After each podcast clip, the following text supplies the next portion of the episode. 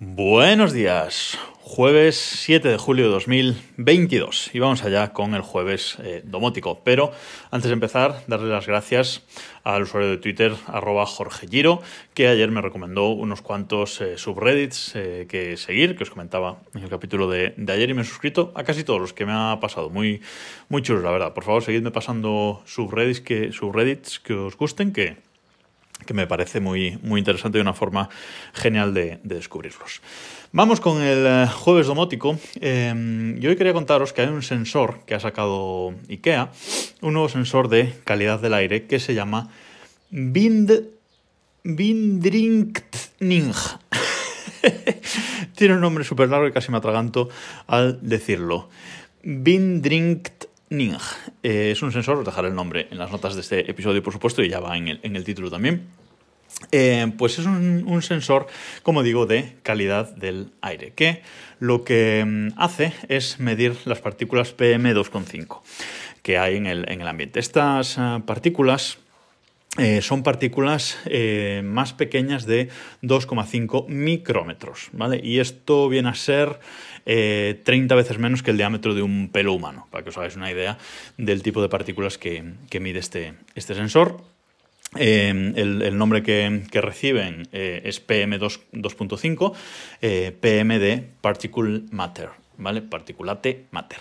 Partículas de materia de menos de 2.5 micrómetros, con lo cual mide partículas muy pequeñas. Y este sensor pues lo que hace, eh, para que os hagáis una idea de, su utilidad, pues es por ejemplo cuando cocinamos y estamos haciendo pues un filete y sale ese humillo, ¿vale? de, cocinar, pues ahí hay ese tipo de eh, partículas, ese tipo de partículas que es lo que solemos decir que bueno, hay que ventilar, ¿no? O poner la campana extractora o ventilar porque está el ambiente un poco eh, cargado de este tipo de partículas. Pues eso es lo que mide este sensor de eh, IKEA, básicamente.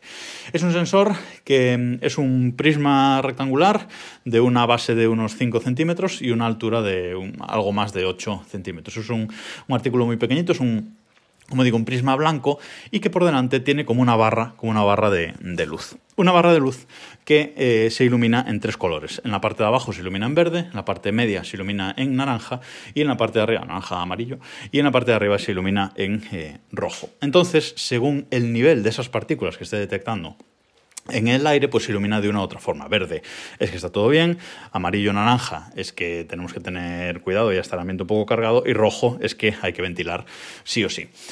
Es un eh, dispositivo que vale en IKEA 17 mm, euros y lo malo que tiene es que solo viene el eh, dispositivo. Este dispositivo tiene un conector USB-C para, para enchufarlo y para encenderlo eh, y el cable USB-C no viene incluido, como digo, viene solo el dispositivo, ni el cable ni el cargador. Yo tenía cable y cargador, por lo cual, con lo cual no lo compré, pero bueno. IKEA te vende el cable también eh, por 4 euros de 1,5 metros, carísimo, en Amazon podéis encontrar los más baratos, y un, cargador USB eh, típico de 5 voltios, 1 amperio. también os lo vende, pero también lo podéis encontrar en Amazon barato. Os dejo un par de, enlaces por si queréis haceros con uno. Básicamente eso es lo que necesitamos para tener este sensor eh, funcionando. Este sensor tiene por la parte de atrás una eh, rejilla y a través de esa rejilla pues entran las partículas por la parte de abajo y salen por la parte de arriba y por el medio está un sensor que mide estas partículas. Este tipo de, sensores tienen un pequeño ventilador dentro para mover el aire y mover las partículas, si no sería difícil de medir. Por eso si lo tenéis, cuando lo tengáis colocado, de vez en cuando vais a oír el ruido de un pequeño eh, ventilador porque precisamente está moviendo las eh, partículas. Yo lo, he, colocado en la, en la, cocina y la verdad es que funciona eh, muy bien. Normalmente está en verde, pero cuando te pones a cocinar, eh, pues normalmente siempre eso va pasando de amarillo a rojo, ventilas y baja, o sea, funciona. Realmente funciona muy bien y lo he puesto en el extremo completamente opuesto a donde está pues, la vitrocerámica. ¿vale? La vitrocerámica, el horno, microondas, en el extremo completamente opuesto para que no haya medidas falsas ni demasiado dramáticas, ¿vale? Entonces, pues si ya estando en el extremo opuesto eh, se pone en rojo, pues eh, ya quiere decir que hay que ventilar eh, sí o sí. Es un buen indicador y a mí me gusta sobre todo para la, para la cocina. Por ejemplo, para el salón, pues me gustaría más otro tipo de sensor, por ejemplo de CO2, que luego al final os comento una cosilla sobre eso.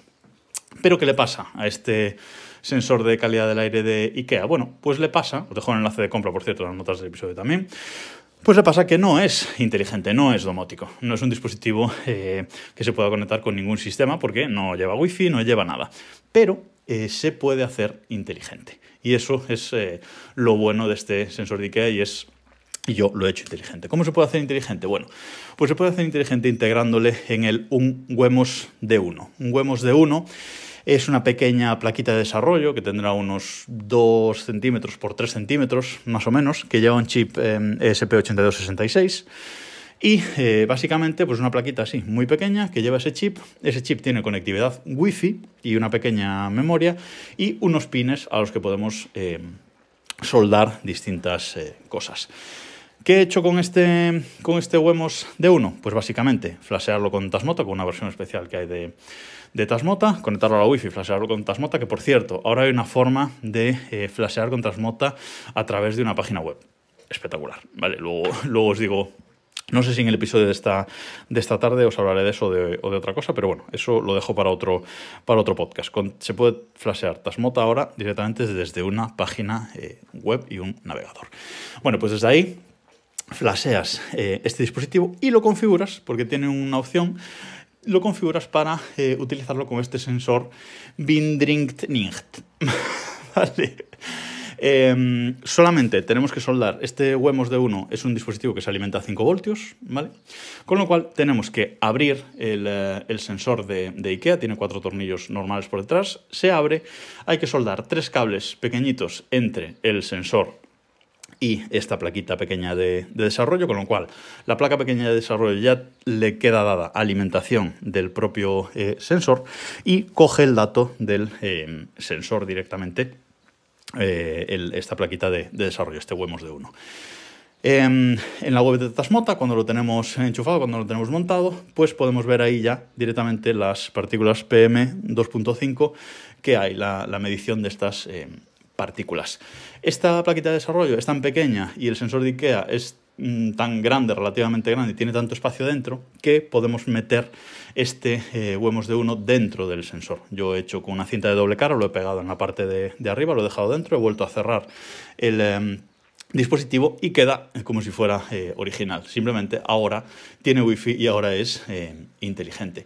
Y una vez que lo tenemos así em, configurado con Tasmota, pues desde Tasmota y mediante MQTT, mediante Homebridge en mi caso, pues ya lo podemos integrar eh, en nuestro sistema HomeKit. También se puede integrar en Home Assistant. Una vez lo tenemos con Tasmota, tenemos MQTT y ya lo podemos integrar con lo que queramos. Así que yo lo he integrado mediante Homebridge en, em, en, como digo, en mi sistema eh, HomeKit y funciona perfectamente. Ahora tengo un sensor de, cocina que lo abro ahí y me dice la densidad de eh, material particulado fino, que es como le llama eh, Apple en su, en su sistema. Y por ejemplo, si miro ahora mismo, la densidad es de 10 microgramos por metro cúbico. Eso es la, la medida. Y la calidad del aire me pone que buena. Según esa densidad de material, pues va cambiando a buena, media, eh, mala, muy mala o incluso excelente, creo que si baja de 5 microgramos por metro eh, cúbico. Con lo cual, una vez lo tenemos en HomeKit, pues ya le podemos poner avisos cuando la calidad es mala, etcétera, etcétera, etcétera. Pero es un dispositivo que realmente eh, me ha sorprendido mucho. Os voy a dejar en las notas de este episodio la guía eh, en inglés que yo he seguido para eh, hacer este dispositivo, este sensor de, de, IKEA inteligente que tiene, tiene imágenes y os explica todo paso a paso cómo hacerlo, es lo que yo he seguido y la verdad es que funciona eh, perfectamente, estoy muy contento con este sensor. Me gustaría tener algo parecido para el salón, pero como decía antes, con un sensor de CO2. Hacer algo parecido con un sensor de CO2, poder tener un sensorcito pequeño que poner y que tenga una luz indicadora, ¿vale? Porque está muy bien que sea inteligente, pero lo de la luz indicadora es clave. Y sí se puede hacer, un sensor de CO2 es fácil hacerlo, pues incluso con un Wemos y con un sensor que compras en, AliExpress es fácil em, eh, de hacer, pero em, no con esta luz, o sea, no con esta luz eh, indicadora según tres niveles de dramatismo, podemos decir, del sensor de, mm, del sensor de CO2. Si conocéis algún sistema para hacer un sensor de, eh, de CO2 con, con, una lucecita indicadora para que visualmente lo estemos siempre viendo la, la calidad, por favor decídmelo porque me, me, interesa mucho. Por ejemplo, la estación meteorológica Netatmo eh, tiene una luz y si, la si le tocas encima, pues se ilumina eh, también en verde, naranja o, rojo según el CO2 de la habitación. Pero yo no quiero que sea tocando, sino que sea como este, que siempre está iluminado. En verde, amarillo, rojo, siempre está iluminado y me interesaría un sensor de CO2 pues eh, parecido.